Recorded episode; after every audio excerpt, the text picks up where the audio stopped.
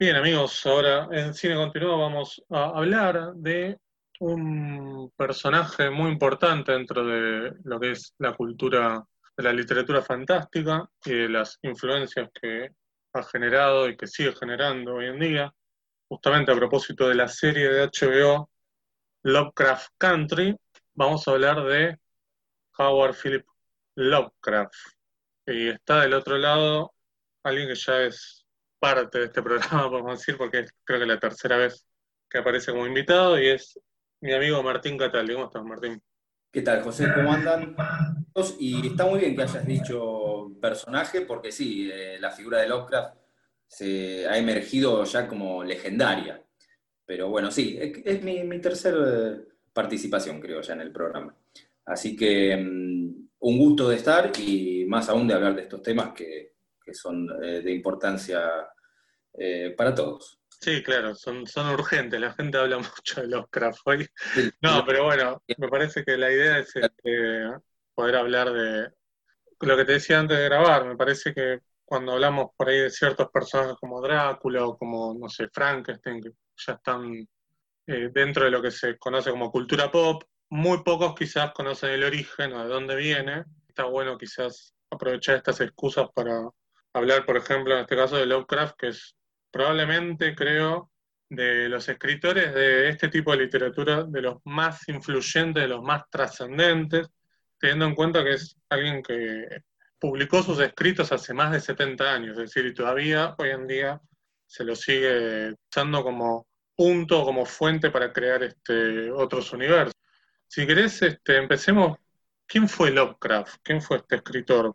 Te diría que ya estarían redondeando los 100 años. Eh, de hecho, hace poquito se cumplieron, si no me equivoco, 130 años de su nacimiento, eh, en 1890. Es, vos dijiste, uno de los principales, y sí, yo creo que solamente Edgar Allan Poe es el, único que le puede, vos tenés un look, mirá, Edgar Allan Poe con, eh, con el pelo. Eh, es el único que le puede hacer sombra en cuanto a importancia en lo que es la tradición del cuento norteamericano, principalmente eh, dedicado al horror. Lovecraft nació en 1890 y enseguida ya desarrolla, eh, perdón, nació en Providence, Rhode Island, y enseguida desarrolla virtudes intelectuales y una inclinación para la escritura y para la lectura, y a Poe lo tiene como un faro permanente incluso en, un estudio que él hizo que se llama El horror en la literatura, en donde eh, eh, describe el estado de lo que sería, sí, la literatura de terror principalmente, eh, a Paul le dedica un episodio completo, un capítulo completo. así que es una influencia directa. Sí, tiene una primera parte que es la parte gótica, en la que hay es donde evidencia estas influencias de, Poe que vos decís, ¿no? Seguramente sí, es ahí donde más este, se ve la mano de Poe. También en conjunto con eso tiene eh, otra influencia gigante que es eh, Lord Dunsany, o Danzani, no sé cómo se pronuncia, y es otro estilo de, escritos que él tiene, quizás los menos populares, que se le dicen dunsanianos, que son más oníricos. En general, eh, todo eso lo desarrolló en su etapa más joven. Él murió joven a los 47 años. En la pobreza nunca tuvo un éxito comercial, sí tuvo, y eso lo disfrutó en vida, un grupo de seguidores con los que intercambiaba cartas, con los que se juntaba, con los que colaboraba a veces para escribir nuevas historias. Eh, muchos de ellos eh, son los que han eh, ponderado su obra más allá de su muerte y han este, luchado para que se publique y para que se lo respete la mayor parte también de la obra de Lovecraft era publicada en revistas especializadas en general en terror y ciencia ficción. Sí, PAL. Claro, sí, pero eh, eh, revistas, yo no sé si existió acá mucho esa, tradición. Me parece que no, creo que no. Revistas cuentos y relatos, eh, no se me ocurren buenos ejemplos, por lo menos recientes o en los últimos 50 años me parece que no había algo parecido. Editorial La Urraca tenía una revista llamada Péndulo, que podía ser para ese lado, pero mm, no, no, es muy popular. De todos modos, lo que hace famoso a Lovecraft y que es lo que más ha sobrevivido como legado es lo que se llama los mitos de Cthulhu. Eh, Cthulhu, o Cthulhu, es una palabra de otra dimensión, de, otro, de, otras, de otros seres, así que es imposible para nosotros pronunciarla, ese es el chiste. Estos mitos que no están muy ordenados, él los fue desarrollando de a poco y eh, también se pueden este, catalogar como horror cósmico. Claro. básicamente lo que describen es que eh, los seres humanos no son los primeros habitantes inteligentes del planeta.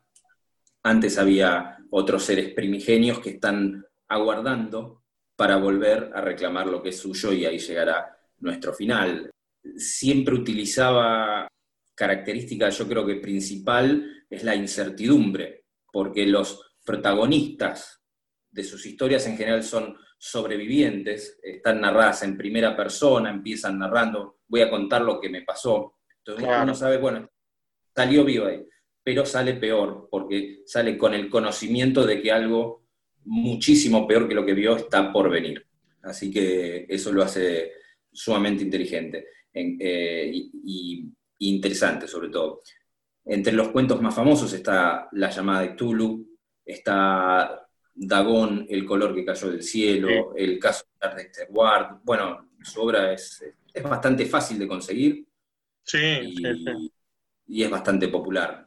Sí, sí, sí, es eh, bastante accesible la obra, se consigue este, de manera, este, creo que no sé si es ya de, dominio público parte de su obra. Entiendo que sí, entiendo que sí, porque muchos de sus cuentos están subidos así libres a, internet. Si uno se compra un libro, lo que está pagando es el, objeto, pero el, derecho intelectual de, la obra eh, estaría libre. Sí, hay algo también que me parece que, marca un poco la, obra de él y que tiene que ver con, su vida bastante desdichada que tuvo de joven, que porque él venía de una familia bastante acomodada, pero venida en desgracia, creo, que de alguna manera eh, eso es lo que hace que nazca en él eh, ese, ese fascismo que, tenía, ¿no? Como una especie de devoción por Mussolini, por ejemplo, que, bueno, este... no, sé hasta, hasta qué punto era una devoción, pero sí, es verdad, era... Con las ideas, pongámosle. Ah, sí, ni hablar, pero em, este, era muy conservadora, eh, propia de su tiempo. Sí. Me cuesta juzgarlo desde ahora, me parece una posición un poco injusta, porque em, él lo que tenía era, sí, una cosmogonía propia de su tiempo y de su lugar. Sí.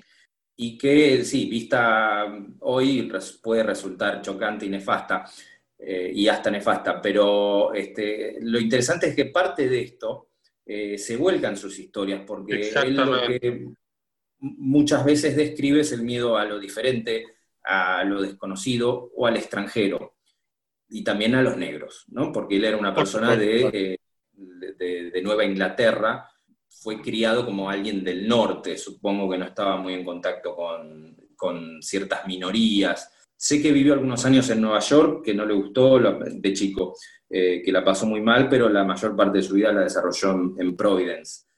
Y de hecho en su tumba eh, reza, yo soy Providence. Él estaba absolutamente identificado con esa zona y sí, tenía una forma de pensar propia de esos tiempos. Sí, claro, por ser bueno, digamos. Pero igual acá en este programa separamos la obra del artista, este, por, lo menos eh, los artistas que nos gustan separamos la obra y los que no nos gusta lo jugamos un poco. Hemos hablado bien de Polanski, por ejemplo, este, de, su obra, quiero decir, no de, su persona. Este, me parece que es interesante, porque si no, no, no podemos quemar libros de Lovecraft simplemente porque hoy este, su ideología nos parezca nefasta. Más allá de eso, digamos, me quedo con lo que vos decías y con lo que estoy muy de acuerdo, que todas esas ideas que él tenía, políticas o ideológicas, ayudaron un poco a que construyera esas historias y esos universos también, como decías, ¿no? ese miedo a la otredad, a una naturaleza completamente diferente a la de él. Me parece que, de ahí nace gran parte de, un poco también de esa mirada cínica que tenía, este, ¿no? y que se puede ver, bueno, qué sé yo, yo no leí tanto como vos, pero por ejemplo, no sé, el caso de Charles Dexter Ward se ve clarísimo, o bueno, en, las montañas, la montaña de la locura, digamos, en las montañas de la locura, perdón.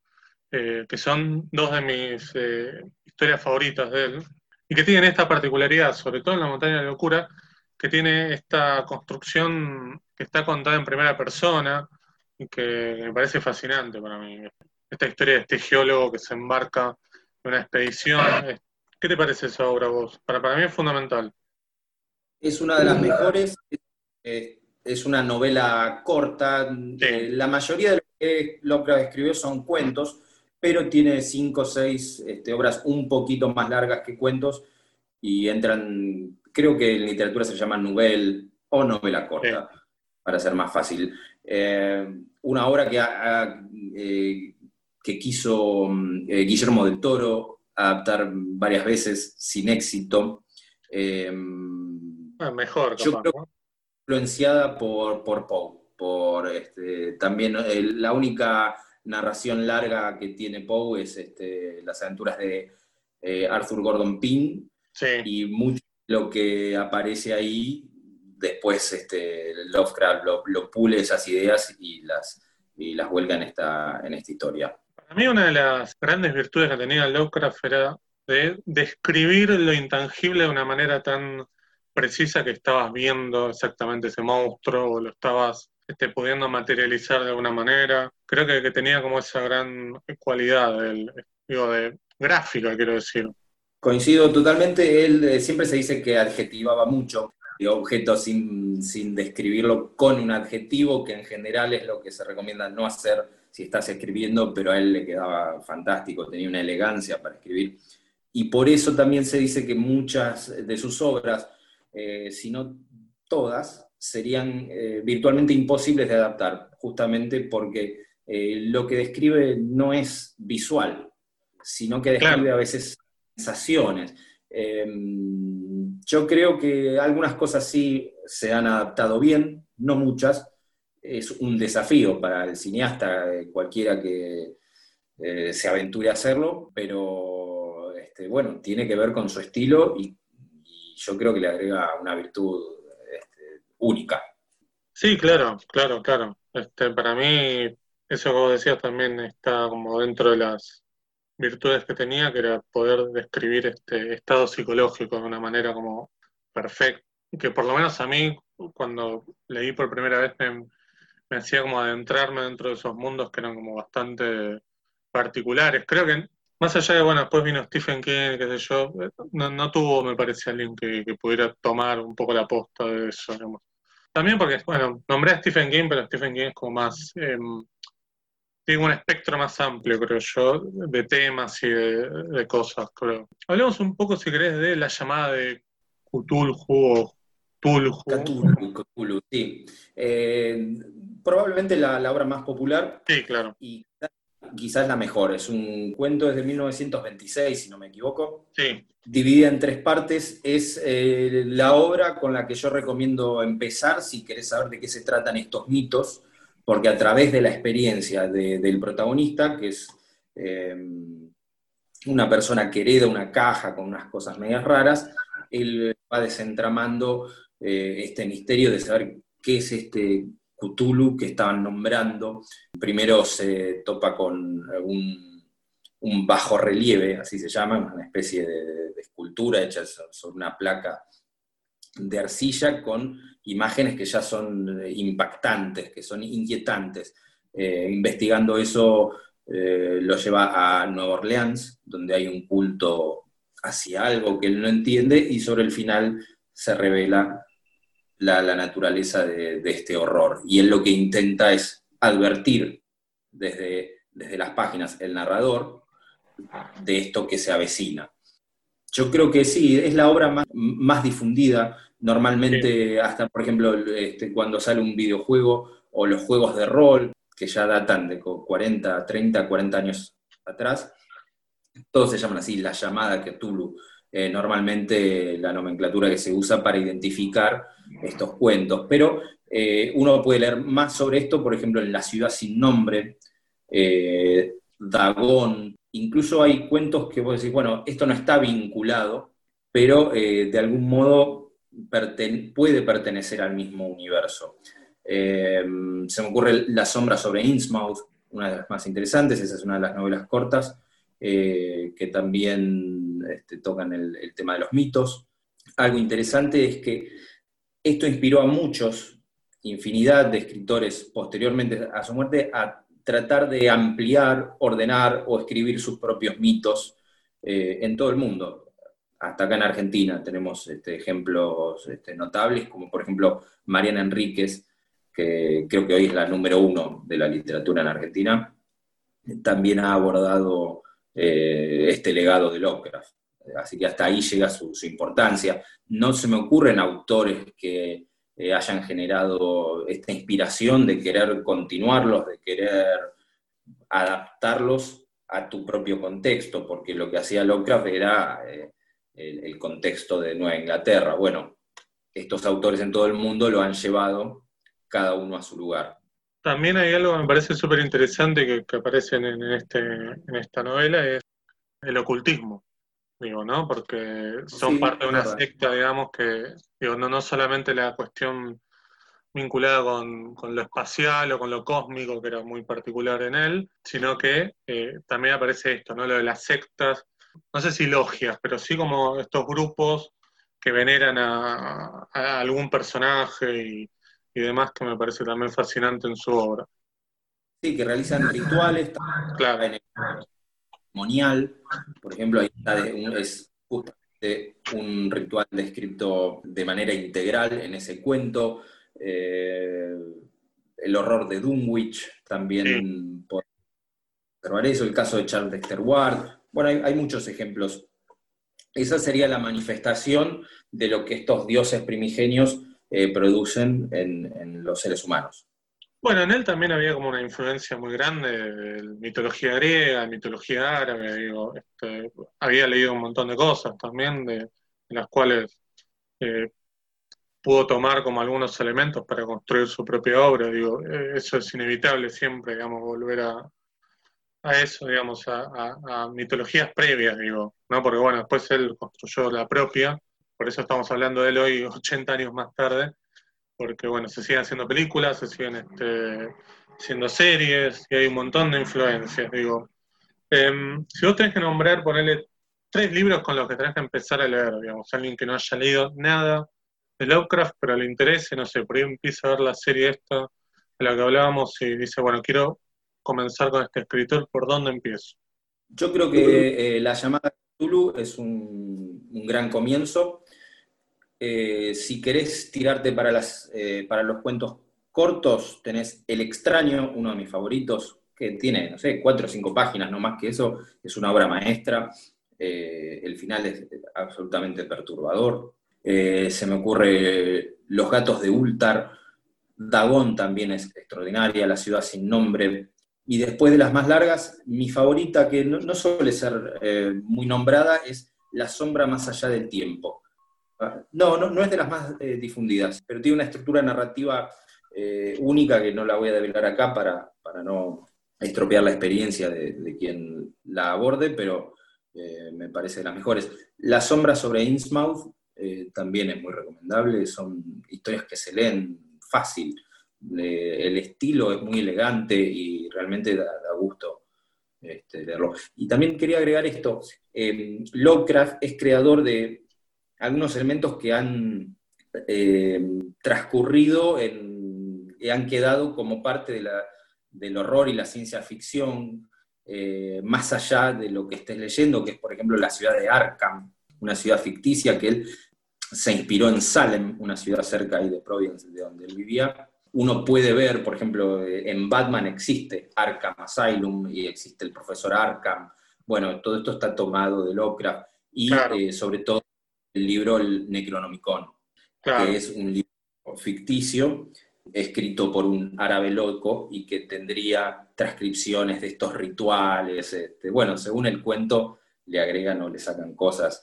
Eh, es gracioso que siempre mm, dice que existe una copia en Arkham y en algún otro lugar de Europa y una en Buenos Aires. Siempre, siempre menciona que en la Universidad de Buenos Aires, en su biblioteca, hay un volumen de, este libro inconseguible.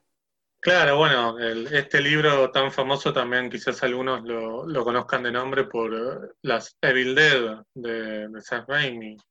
Exactamente, que, sí. Que, toma, que lo toma de ahí, digamos, no es un invento de él, sino que es algo que, viene de, Lovecraft. Pero bueno, ahí también hay una. Bueno, ahí si querés ya podemos abrir la puerta de las influencias en el cine, que son un montón, digamos, que hasta el año pasado teníamos películas nuevas de, basados en, textos de Lovecraft.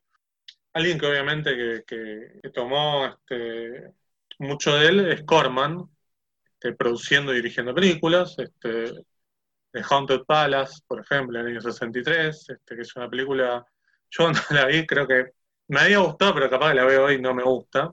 Qué sé yo, igual yo con Corman tengo algunas cosas que las vuelvo a ver hoy y me parecen geniales, y otras que, bueno, me parecen este, divertidas. Esta no me la acuerdo tanto, pero este, creo que era buena. Cuando no, Corman, pero bueno, en primer lugar, eh, Haunted Palace forma parte del famoso ciclo de eh, Roger Corman y Edgar Allan Poe. Claro. Así que si buscan el cuento Haunted Palace, por Lovecraft no lo van a encontrar. El título es tomado de Edgar Allan Poe, pero la historia que adapta es el caso de Charles Dexter Ward. Claro. No sé por qué le cambió el título. Eh, y otro detalle, si buscan, el, es un poema de Poe llamado así, tampoco lo van a encontrar seguramente en un índice porque eh, no estaba publicado por separado, sino que iba adentro del cuento eh, La caída de la casa Usher. Los personajes de ese cuento leen ese poema. Perdón, yo creo que tratándose de Corman tenía que ver con una cuestión de derechos, digamos. Para mí no le podía poner el, título de, de, la de Lovecraft y fue la de Poe, que probablemente ya era dominio público. Puede ser, pero este, yo creo que es una película eh, muy disfrutable por la actuación de Vincent Price, que es el personaje titular y tiene eh, una actuación descollante porque él es eh, poseído por el espíritu de un antepasado. Entonces en su cuerpo empiezan a convivir ambas personalidades y el trabajo que hace realmente hace que, la película sea muy disfrutable, aun cuando es de bajo presupuesto y uno se esté dando cuenta que eh, está filmada en los decorados que, sobraron de la película anterior, y bueno, esos trucos a los que nos tenía acostumbrados eh, Corman. Eh, es una película que yo quiero mucho. También aparece Lon Chaney Jr., un personaje patético, ya que a esa, a esa altura este, no tenía mucho para ofrecer, pobre, pero este, creo que es, es, un buen ingrediente para, para disfrutarla. Sí, después, este, ¿qué otra más hizo Corman? De, todo, claro, muy eh, lograda es otra producción de Corman, porque esta la produce y dirige, pero después solo produce eh, Dunwich Horror en 1970. Ah, bueno, esta película es mucho más interesante, quizás eh, menos recordada porque no tiene un, reparto eh, tan conocido, pero adaptan la, la historia Dunwich Horror eh, ambientada en el momento en que se filmó la película. Quizás le deba mucho al bebé de Rosmarie, que, que una película que estaba vigente para aquel entonces. Estéticamente es muy interesante, con un clima mm, ominoso, con música también de la época. Yo diría que por mucho tiempo se decía que era la adaptación más lograda de, de, Lovecraft al medio audiovisual. Y puede ser que tengan razón, porque sí. es una película, es una producción de Corman y no deja de ser este, de bajo presupuesto, pero este, tiene sus virtudes este, narrativas, sobre todo visuales, o mejor dicho, estéticas, porque también hay un trabajo este, muy notorio de, lo que es la música. Sí, es verdad, yo me acuerdo mucho más de esa que de Haunted Palace, que la, la tendré que volver a ver es como que pasa desapercibida en el lote de Poe y uno no repara en, que es otro autor el que están abordando en ese momento. Sí, sí, eh, absolutamente. Después, bueno, viene Stuart Gordon, digamos. Claro, bueno, Stuart Gordon, director, y Brian Shugna como productor, que en general siempre han trabajado intercambiando los roles, ¿no? A veces produce uno y dirige el otro pero en este caso estamos en 1985 y la película es Reanimator, basada en el cuento que se llama Herbert West, Herbert West Reanimador, una historia eh, media extraña que fue publicada en episodios, creo que son cinco episodios en total, que no es de las mejores de Lovecraft, porque es, eh, creo que carece de esa, de esa elegancia, esa fineza que él tenía, es, una historia que resulta entretenida, pero que le faltan esos elementos por ahí más, más reflexivos, más filosóficos que, que él podía llegar a tener. De todos modos, la película es una orgía de sangre, de excesos, eh, muy cínica si se quiere. Bueno, la historia es este estudiante de medicina que descubre un suero para revivir cadáveres. Y este, lo que hace Stuart Gordon es este suero lo hace con un verde fosforescente que queda realmente este, muy bien para, porque ya uno lo ve y identifica más o menos qué va a pasar. Eh, Jeffrey Combs es el actor protagonista. No, sé si se volvió famoso, pero de algún modo por este papel que lo volvió a repetir en algunas secuelas, eh, lo valió ser uno de los actores más o menos contemporáneos dedicados al, terror.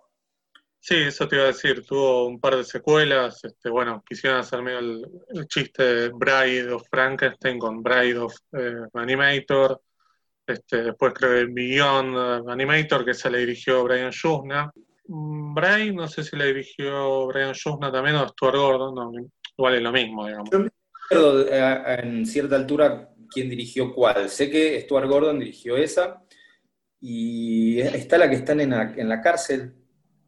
No sé si es una tercera o cuarta parte, ya me, perdí porque eh, consecuentemente van perdiendo un poco la calidad las películas, o por, lo menos eh, la frescura de la idea, porque se va repitiendo. Claro, claro. Sí, sí, a mí igual Stuart Gordon nunca me, pareció un, genio de nada. No, a mí me cae bien porque se dedicó a esto, pero este, decir un talento especial y no, por ahí, ahí, ahí ya no te seguiría, no.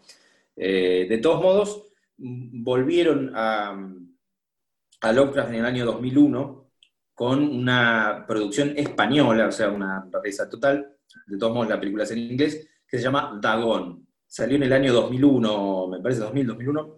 A pesar de su nombre, no adaptan el cuento Dagón, eh, sino que adaptan eh, La sombra sobre Innsmouth. Que como es en España, en vez de Innsmouth, le ponen In Boca al, pueblo, así que es, este, gracioso. Eh, también es una película que empieza lenta y va de repente desarrollándose todos esos excesos. Es de Stuart Gordon también, digamos. Este, hay, que aclararlo, digamos.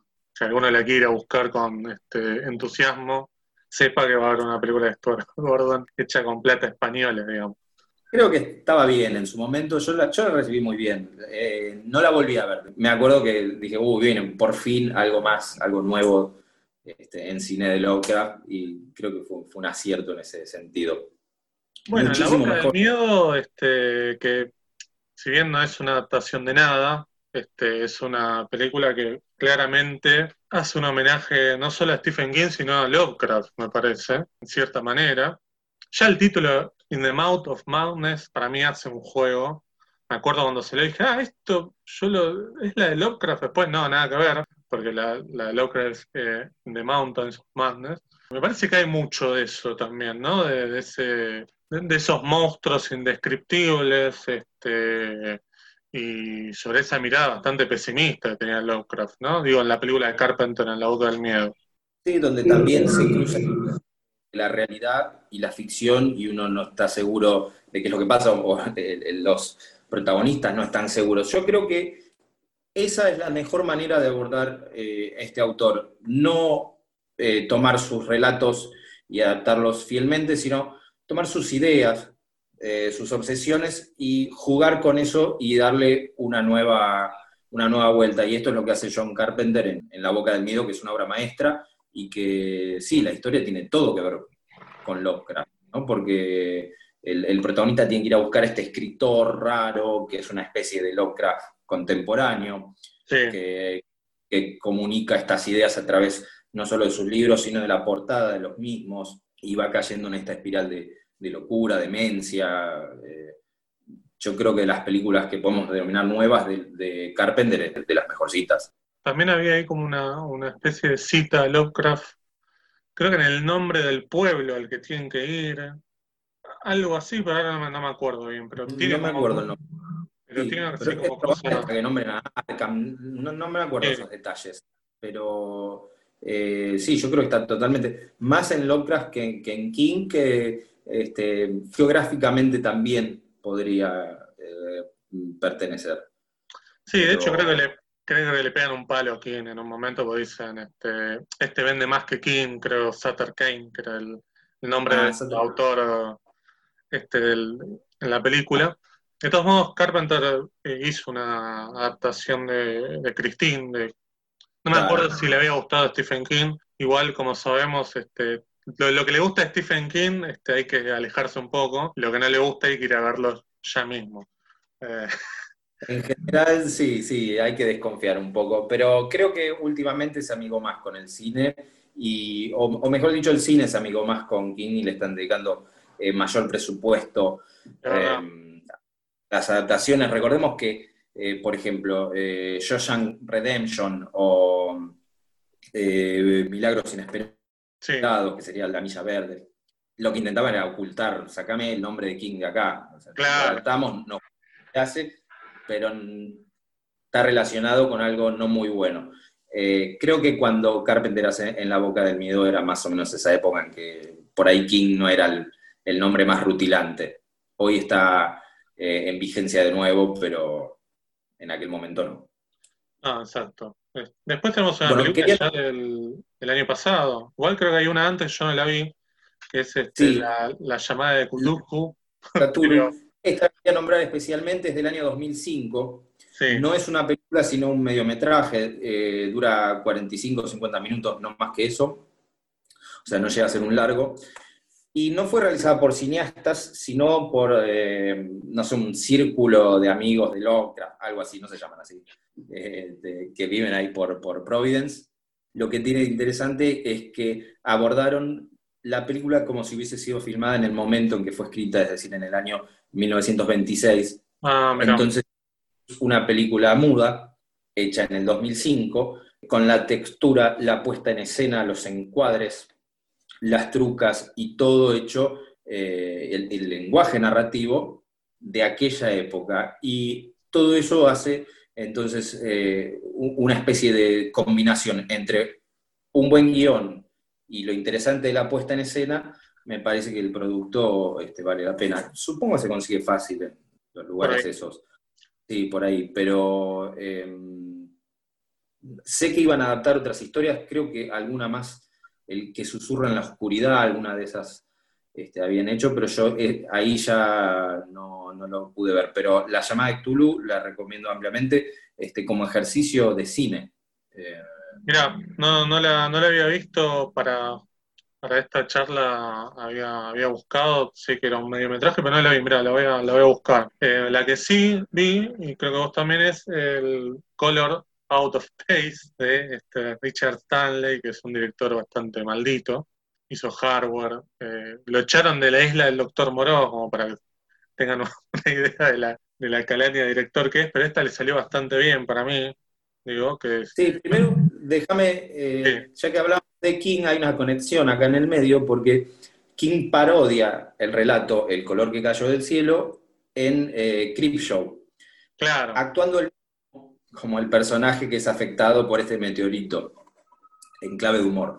Pero bueno, acá lo más interesante cuando se anunció este proyecto era la vuelta de Richard Stanley, un director eh, sudafricano, rarísimo, siempre se movió eh, por afuera del sistema y que tiene esta película Hardware que era genial y que a, su vez había sido un plagio de un guion de otro lado, o sea que siempre tuvo... Pero recuerdo que era un nombre que no habíamos nombrado desde aquel fallido La isla del Doctor Moró, eh, que incluso lo echaron de, ese proyecto y nunca pudimos ver cómo hubiese quedado su versión. Eh, posiblemente mejor que, lo que terminó estrenando.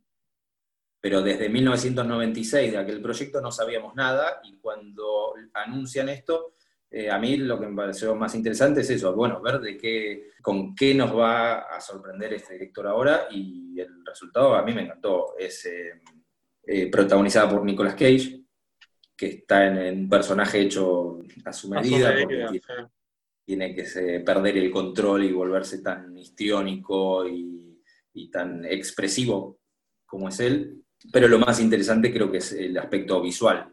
Literalmente uno ve este color que cae del cielo, que es indescriptible y afecta a todos. Sí, exactamente. Es la historia de una familia vive en una granja, alejado de todo, este, y se tiene que topar con, este meteorito que cambia obviamente la, no solo la dinámica familiar, sino este, psicológica de cada uno de ellos y afecta obviamente más al, personaje de Nicolas Cage, que como bien vos decías, tiene que hacer eh, de los papeles que viene haciendo, pero con digamos, subiendo el volumen a 11, creo. Este, como diría en español. Pero creo que justificado. Sí, claro, claro, claro, claro. Sí, sí, está súper histriónico y me parece que es perfecto. Este, y creo que es una gran adaptación para mí. ¿eh? Sí, sí, porque además es, muy fiel al libro y eh, ya prometió que va a seguir con otros proyectos de Lovecraft. Creo que quiere hacer tres películas.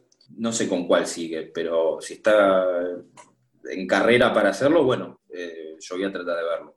Sí, claro, sí, por supuesto. Capaz se entusiasmaron un poquito de más. Deberían ir de una, a, de una a la vez, creo. Pero creo que le, fue bien, por lo menos. Este, sí, le fue bien, Sí, dentro de lo que es el, eh, este mundo medio de nicho que es el VOD, le fue bastante bien. Me parece que es para el mundo el que deben salir estas películas. Digo, pues si esta película se hace en un modo de producción mainstream, eh, le puede muy mal, creo yo, porque no tiene un público masivo este tipo de películas, creo. Más allá de son accesibles y todo. Sí, pero yo creo que es eh, para el público masivo debe resultar insatisfactoria. Sí. Eh, artística para por ahí conformar, eh, sobre todo por el modo en que, que termina, es en cierta manera lineal. Yo creo que todo eso por ahí hoy, hoy es mejor que vaya por afuera. Sí, yo eh, cuando la veía me acordaba mucho del Enigma de Otro Mundo, obviamente, de, Carpenter, que también tiene cosas de Lovecraft, por supuesto. Pero me acordaba más que nada por esto de volver un poco a hacer este, los monstruos de manera artesanal, mecánicos, ¿no? Y no con el CGI que hoy obviamente es más barato y, más fácil. Creo que para mí es, algo que hoy no, abunda en, el cine de género, de cada vez que se tiene que poner en pantalla un, monstruo, lo artesanal queda de lado. Bueno, por esto que decía, por los factores económicos, es mucho más barato hacerlo por computadora. Me parece que para adaptar Lovecraft también me parece que está bueno que de alguna manera se siga la línea de, lo artesanal para, para, sus monstruos. Sí, concuerdo. Eh, yo creo que al adaptar a, Lovecraft te tenés que involucrar este, de, otra manera y buscarle eh, esta vuelta para visualmente aportar algo. No sé si te queda alguna influencia más del cine. Este, no, yo creo que eh, se me ocurre Guillermo del Toro que siempre mm, eh, tuvo ganas de adaptarlo y nunca pudo, pero creo que pone cositas en todas sus películas. Bueno, la saga de Alien. Eh, sí, claro.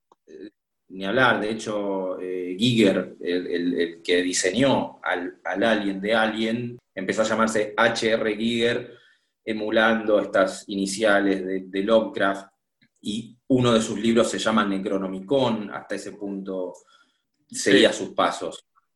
Puede ser que haya un montón de otras películas que tengan cositas de Lovecraft y que no estén eh, necesariamente adaptadas de algún texto o algún libro, porque como dijimos, es alguien que ya sobrepasó los límites de, su propia obra, digo, ya identificás a Lovecraft no a partir de los libros, sino a partir de sus influencias, digamos. A ese punto llegamos. Y no sé cuántas cosas tienen la trascendencia que tiene Lovecraft 70, 80, 90 años después. Para mí eso es lo maravilloso. Hoy que todo dura tan poco y tan efímero es... Sí, sí, se convirtió en un clásico y este, creo que finalmente se lo reconoce como el autor que fue, porque eh, en una época leer esto era, bueno, era, no sé, como leer historietas, era bueno, esto es algo inferior, menor, y creo que hoy se lo está considerando en la importancia que tenía. Y eso está bueno, yo, lo celebro y bienvenido que, eh, producciones como Lovecraft Country este, lo aborden de este modo que, yo dije, que es no adaptar sus relatos, sino tomar esos temas, obsesiones, y darles una mirada actual, que es mucho de lo, o lo mejorcito que aporta esta serie. Sí, exacto. Yo ya voy por el capítulo 6, que es el, el, último que se emitió hasta la fecha en la que estamos grabando esto.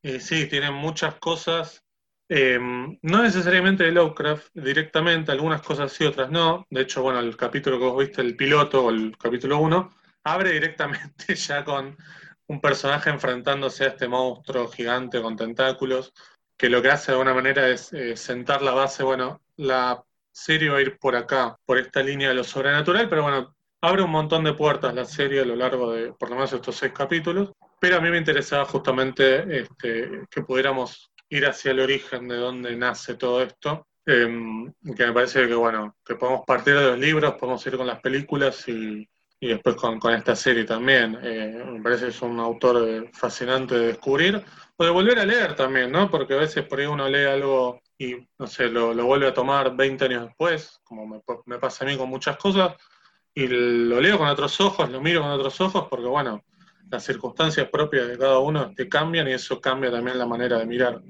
y de leer las cosas. Entonces eh, está bueno también. No sé si te queda algo más para agregar, Martín, de, Lovecraft, que quieras decir. No, no, simplemente eh, subrayar tus palabras, este, de recomendar que este, siempre es un autor para ir y, ir y volver, eh, que es un mundo, como dijiste, fascinante y que ojalá se haga, se haga mucho de esto porque mm, me parece interesante de abordar. Eh, se puede hablar mucho sobre el mundo, sobre la sociedad, sobre todo a través de estos relatos y eso lo hace, como dije antes, un, clásico. Dedicamos esto a, a Lovecraft. Exactamente. Te agradezco un montón por haber pasado y bueno, seguramente a la brevedad estarás de nuevo aquí en el programa hablando de seguramente un tema, un personaje o alguna película igual de interesante de todo lo que hablamos en, estos, en estas intervenciones tuyas. Bueno, muchísimas gracias y cuando gustes, estamos acá. Este, un placer y un saludo para todos. Muchas gracias. Adiós.